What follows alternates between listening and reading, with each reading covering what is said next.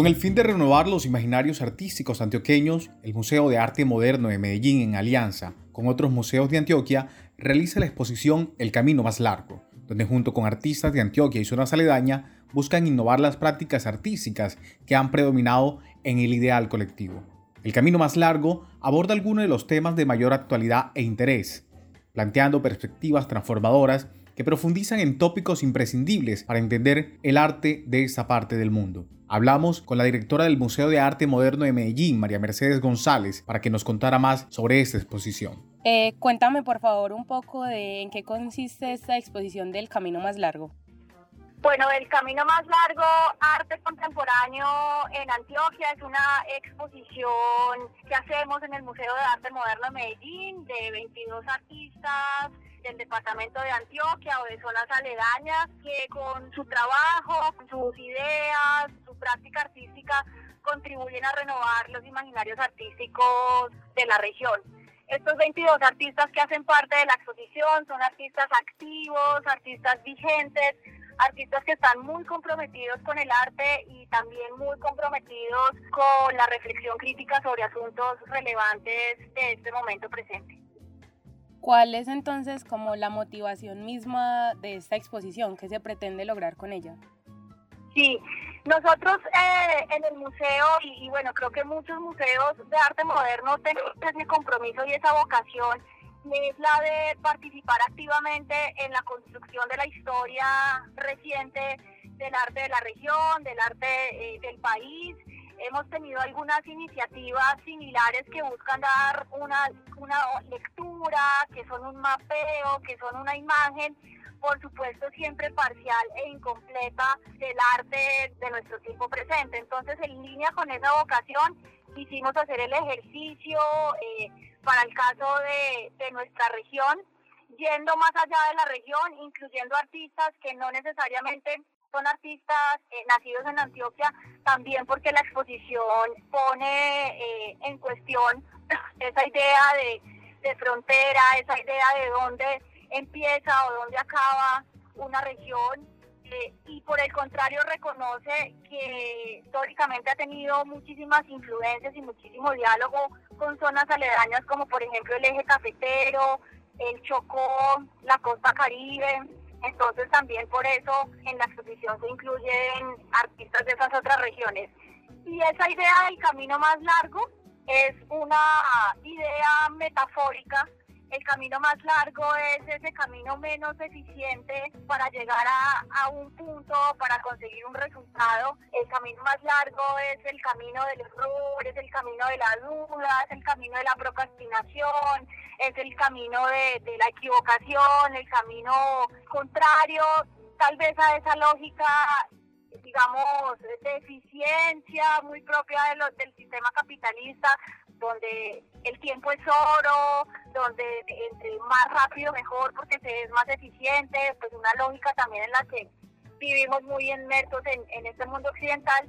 Y ese camino más largo, de alguna manera, es, es el camino del arte. ¿no? El camino del arte es un camino, es un camino lento, es un camino difícil, es un camino lleno de obstáculos, es un camino en el cual cuesta, cuesta esfuerzo, tiempo, sacrificio, algunas renuncias para llegar a un resultado. ¿Bajo qué parámetros se escogieron estos 22 artistas que participan de la exposición?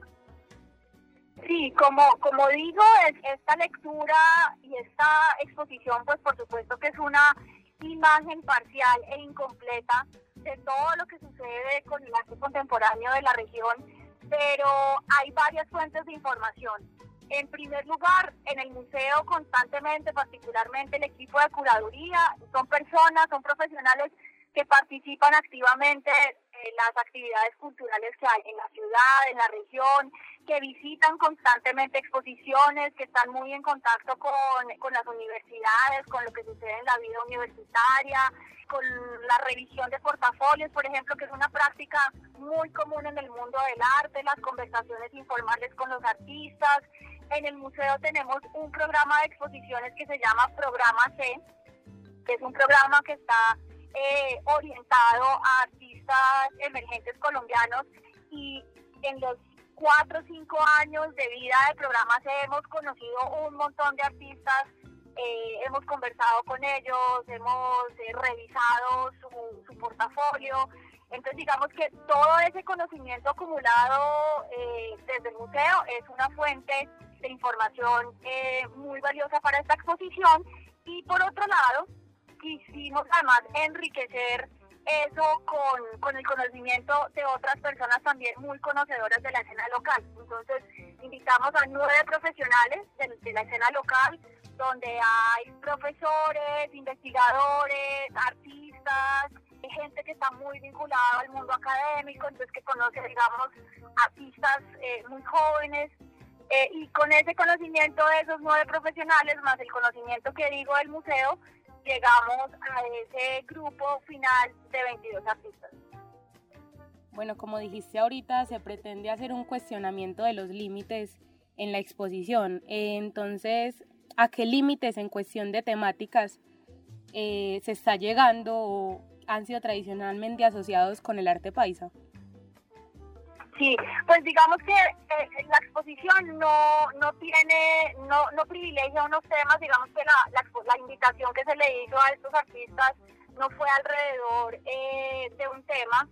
Eh, y hay otra cosa importante y es que cuando decimos que son artistas que contribuyen a renovar los imaginarios artísticos, no lo hacemos en detrimento de lo que ha existido en la región. Por el contrario, estos 22 artistas también de alguna manera están anclados en una sólida tradición del arte antioqueño, pues digamos que eh, lo más reciente desde la escuela costumbrista a principios del siglo XX hasta los artistas que en los años 70, digamos que abrieron la, la puerta a la contemporaneidad en la ciudad. Estos 22 artistas de alguna manera también son herederos de esa tradición, pero hay metodologías, aproximaciones, temáticas, maneras de abordar el arte que son muy innovadoras.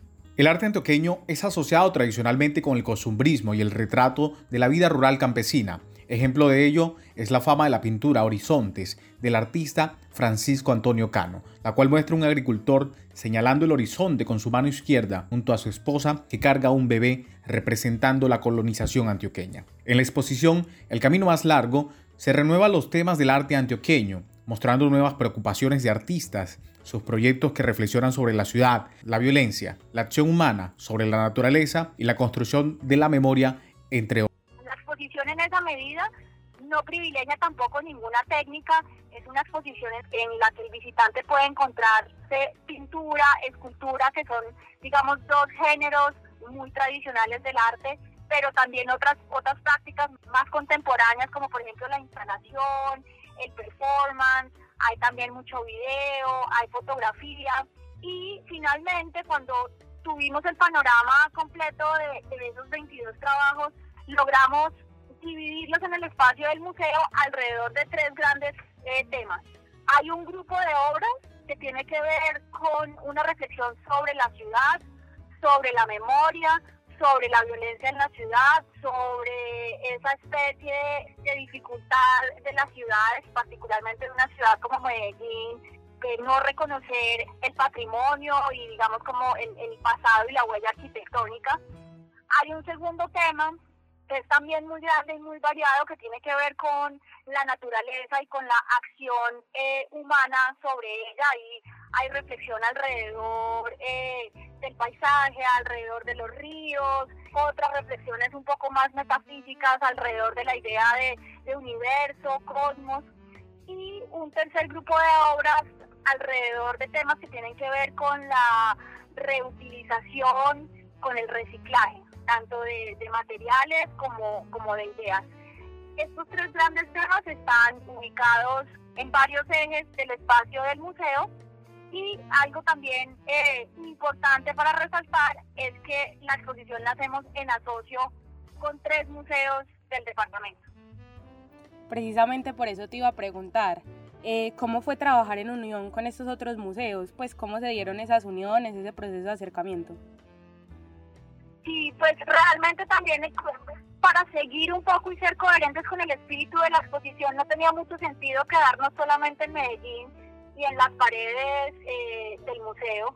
Entonces en esa medida nos dimos a la tarea de, de encontrar eh, en la región, en distintos puntos de la región, además, aliados, museos que, que fueran afines, museos que tuvieran una programación eh, alrededor del arte contemporáneo muy activa y museos vigentes y museos que además estuvieran muy conectados de distintas maneras con sus comunidades. Con algunos de ellos ya habíamos tenido relación en, en otros momentos, como por ejemplo con el Museo de Antropología y Arte de Jericó, que sabemos que es un museo muy importante del suroeste antioqueño, es un museo muy activo, es un museo con una agenda de arte contemporáneo muy interesante, muy consistente, con un espacio físico además maravilloso.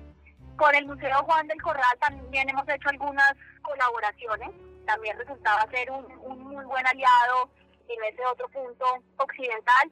Y otro museo, el Museo de Artes de Río Negro, que además hace parte de esa renovación urbana, arquitectónica reciente, toda esa plazoleta central del municipio de Río Negro. Entonces, fue así como iniciaron las conversaciones, les contábamos pues a, a cada uno de los directores y curadores sobre la idea general de la exposición, les llamó muchísimo la atención, la verdad que estamos súper agradecidos con ellos porque de inmediato le abrieron sus puertas al camino más largo y precisamente en el mes de abril van a tener lugar las inauguraciones en esos tres museos. ¿Cómo cambió este proceso, pues tanto desde la dirección como desde la curaduría, para realizar una exposición durante esta época de pandemia?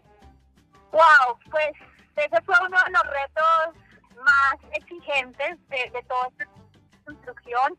Es una exposición en la que habíamos pensado desde antes de la pandemia, pero empezamos a, trabajar el año pasado y bueno, digamos que esa primera etapa de investigación, de contactar a los nueve profesionales que, que te comenzaba, pues digamos que era, era un momento relativamente ideal para hacer eso, pero ya cuando empezó la conversación con cada uno de los 22 artistas, digamos que el reto, el reto fue mayor, porque una cosa es conversar virtualmente desde el computador, desde la casa y otra muy distinta es empezar a conversar estando presente en el, en el espacio físico. Entonces, este trabajo a distancia, como digo, fue muy exigente. Creo que finalmente las conversaciones fueron fluidas, las conversaciones fueron constantes.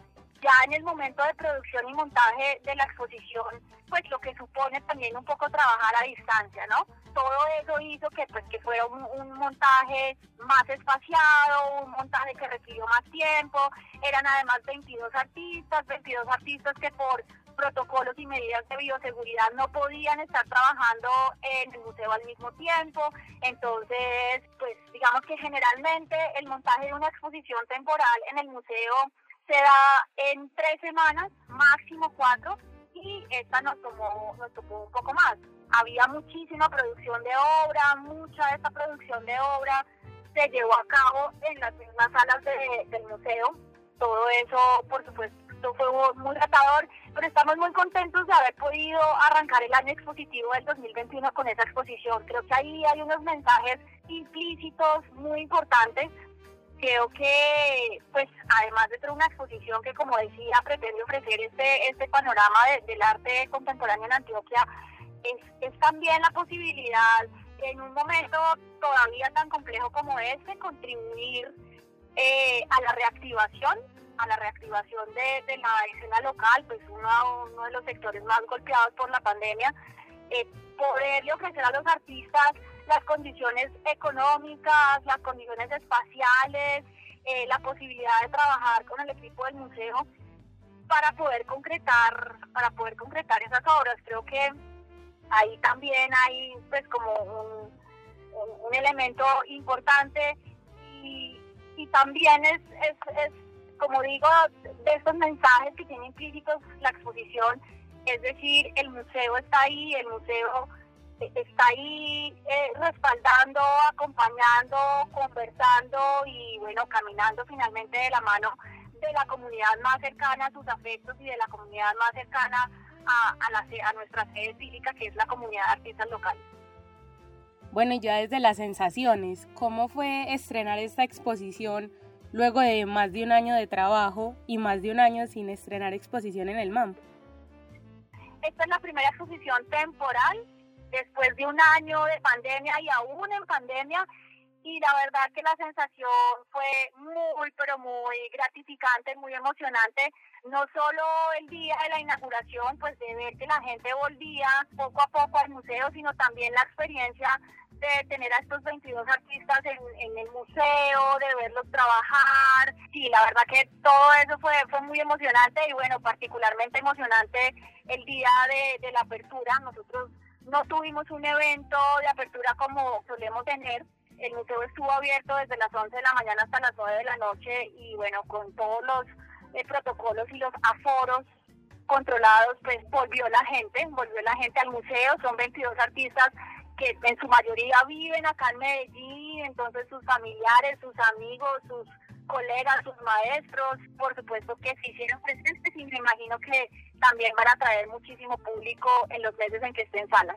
Uno de los artistas de Medellín que hace parte de la exposición es Ever Rodríguez, quien por medio de ensayos virtuales propone una reflexión sobre el documento fotográfico, la memoria, la intimidad y el recuerdo como una imagen a ciegas. Bueno, entonces empecemos como cómo fue participar en esto, o sea, cómo fue ese proceso de llegar al camino más largo, te contactaron, tú llegaste ahí, cómo fue.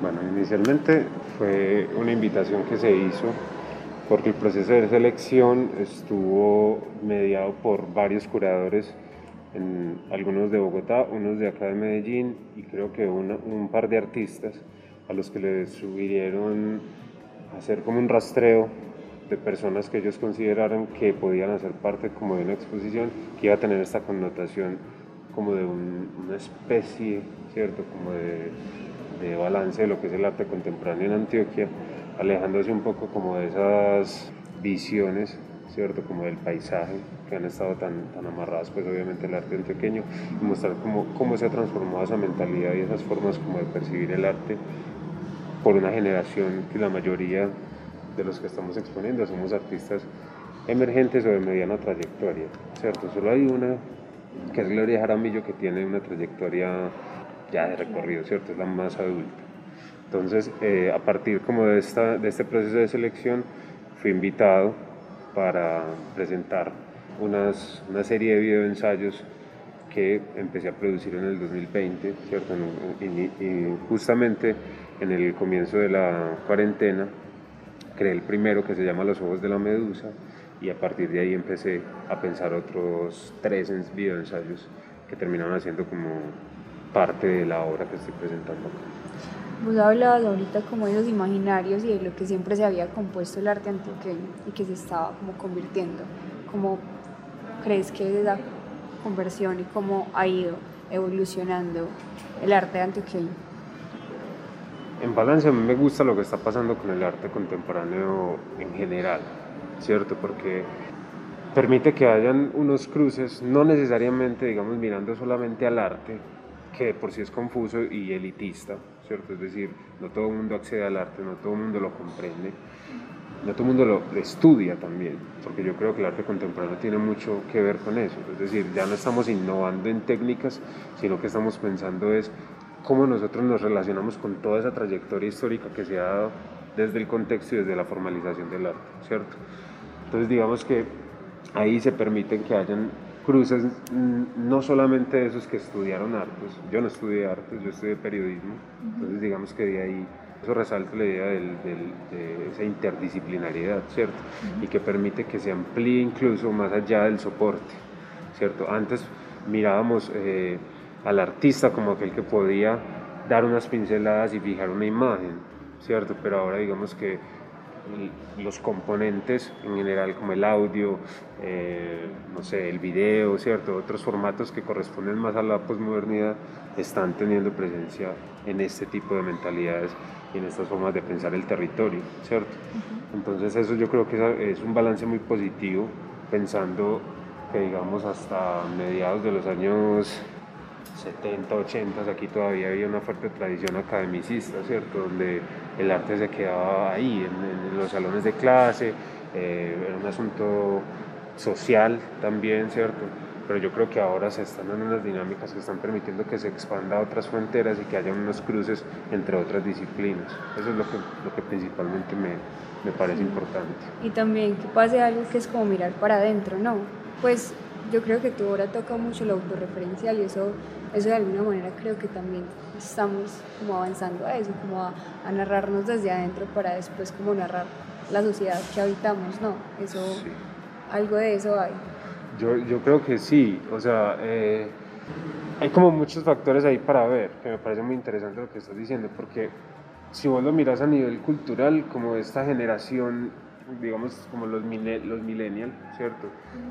Hasta acá, es decir, finales de los 80 hasta lo que estamos viviendo en lo contemporáneo, está marcado muy por la autorreferencia, es decir, somos la, la, la época del selfie, ¿cierto? estamos todo el tiempo vinculando la historia y, y nosotros como su, circunscribiéndonos en ella, ¿cierto? Con esa autorreferencia. Entonces, a partir de esas em, como narraciones que nos pertenecen, que son como el origen de nuestras imágenes, en el caso concreto pues de mi trabajo ha sido algo que me ha interesado. No solamente me he quedado en como en esa autorreferencia, se han expandido otras cosas, pero sí creo que es muy importante. Y lo mismo pasa en otros eh, como niveles como esa, ese concepto que en alguna vez se habló que era la localización, que era como desde lo local el impacto universal que puede tener algo, un producto de cualquier contenido cultural, ahora siento que está teniendo como, como un auge muy fuerte, ¿cierto? Es decir, Antioquia ya no solo se está mirando dentro de las montañas, sino que se está mirando en otros, en otros eh, ámbitos y, y, digamos que eso le permite llegar a, otras, a otros espacios más universales, ¿cierto? Ya, ya no es como esas nociones o esas ideas de, de lo, no es lo coloquial, es lo costumbrista, esa es la palabra, ¿cierto? Se ha roto mucho eso y creo que, que el arte en general, eh, la literatura, las artes visuales, en fin, están mirando otros puntos sin olvidar justamente esos orígenes, ¿cierto? Entonces esa autorreferencia creo que es importante, que es como punto de partida. También hablando ya entonces como de esa exposición, ¿de dónde viene la decisión de hacerlo como con dos proyectores, obligando un poco al espectador de la obra a estar pendiente del espacio? Bueno, eso tiene que ver con, con algo que a mí me ha interesado desde hace unos años acá y es el espectador como un componente eh, activo dentro de la obra, ¿cierto? Además que es como el que termina eh, construyendo o, finalizando la obra, ¿cierto? Hay, un, hay algo que yo ofrezco, pero el espectador trae unos, unas características y un punto de vista que va a expandir esas nociones de lo que es la mirada, ¿cierto? A mí me interesa mucho eh, la mirada como una acción transformadora, como algo que señala, como algo que puede eh, construir lenguaje. Entonces, en ese sentido, inicialmente estaba pensado para que fuera cuatro momentos, ¿cierto? Es decir, proyección a cuatro eh, pantallas, pero por las condiciones obviamente pues como del montaje, que eran muchos artistas, el espacio era más limitado, pero entonces decidimos hacerlo a dos pantallas para que cuando desapareciera en un lado el espectador se preguntara dónde está la imagen, ¿cierto? Y de pronto el sonido apareciera y tuviera que estar atento, porque a mí me interesan mucho esas formas de representar como la intimidad, ¿cierto? Y cuando hablo de lo íntimo es esa imagen que se forma en, la memoria, ¿cierto? O en el recuerdo. ¿Cuál es esa materialidad del recuerdo? ¿Es en realidad algo como concreto o es algo que nosotros estamos eh, inventando y ficcionando todo el tiempo? Lo que nos dicen nuestros padres, lo que nos dice el álbum, en realidad sí es algo concreto, es en realidad una ficción que nosotros estamos editando en nuestra vida. Entonces por eso un poco como ese espacio eh, a oscuras, donde aparecen unos relatos muy íntimos y donde de alguna manera pues expongo también esa intimidad para que el otro pueda conectarse y proyectar sus propios recuerdos y sus propias como vivencias en él. Eso me gusta mucho, lo indagación al álbum familiar, como indagarse hablando de la exposición como tal, hay algo que también nos llamó mucho la atención, y era ese juego siempre de la narración, excepto en una parte, y era en, en las que no entendías, en las que no sabías nombrar, y que era solamente texto, y pues el que estaba ahí, el espectador, era el que le tenía que dar un sentido y hacer lectura con la atención. ¿Por qué? Porque justamente sentía que la, que la voz o que, que, esa narración en la voz, porque yo creo que en esa pieza también hay, hay una narración que es la carta, ¿cierto? Pero pensaba que la carta era mucho más íntima y que le permitía ese silencio al espectador para reflexionar sobre unas imágenes que a mí en principio me, me, emocionaron cuando yo las vi, porque yo compro mucho material de archivo y con eso construyo muchas de mis, de mis piezas. en principio fue algo que cuando lo vi de una yo até cabo, ¿cierto? Como aquí hay algo.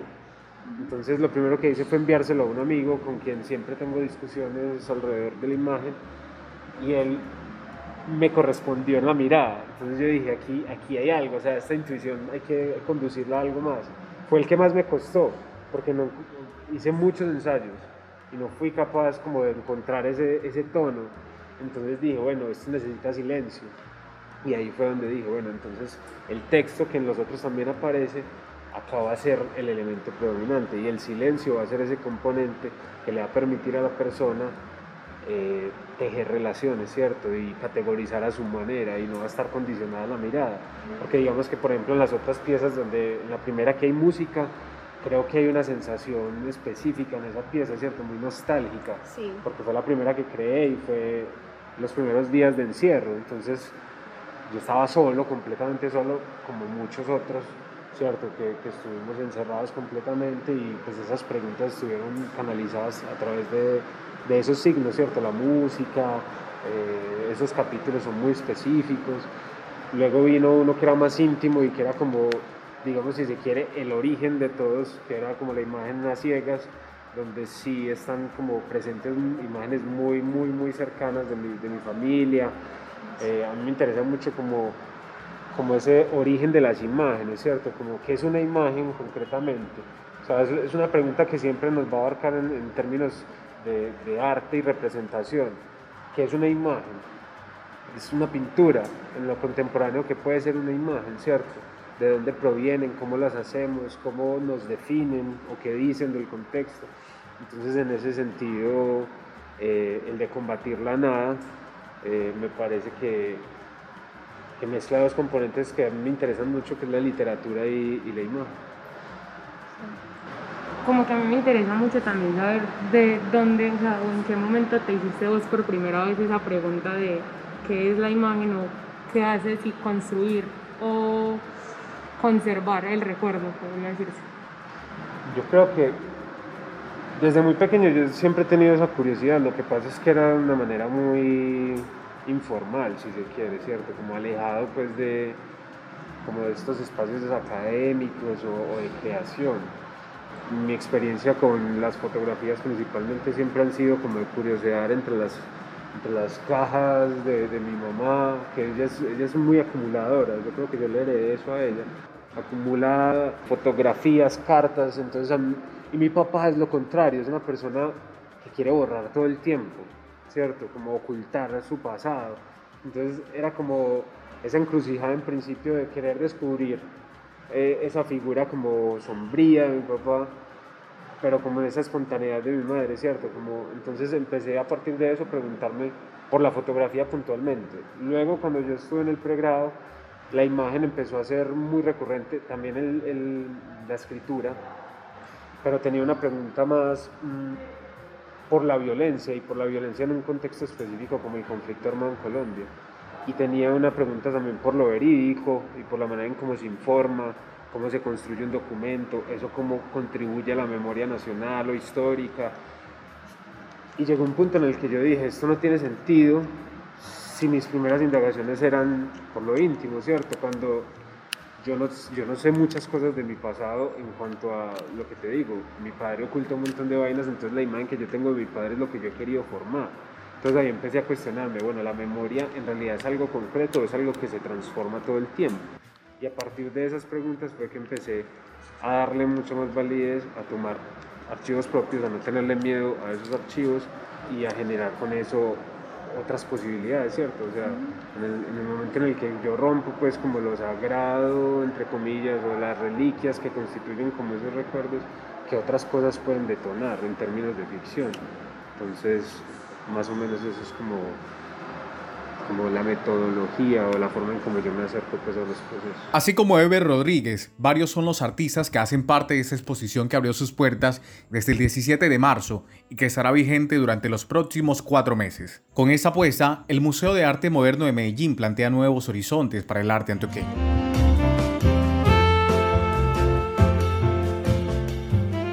Ese podcast fue realizado por Ana María Ortega, Melissa Salazar, Yesenia Palacio y Alberto González para De la Urbe.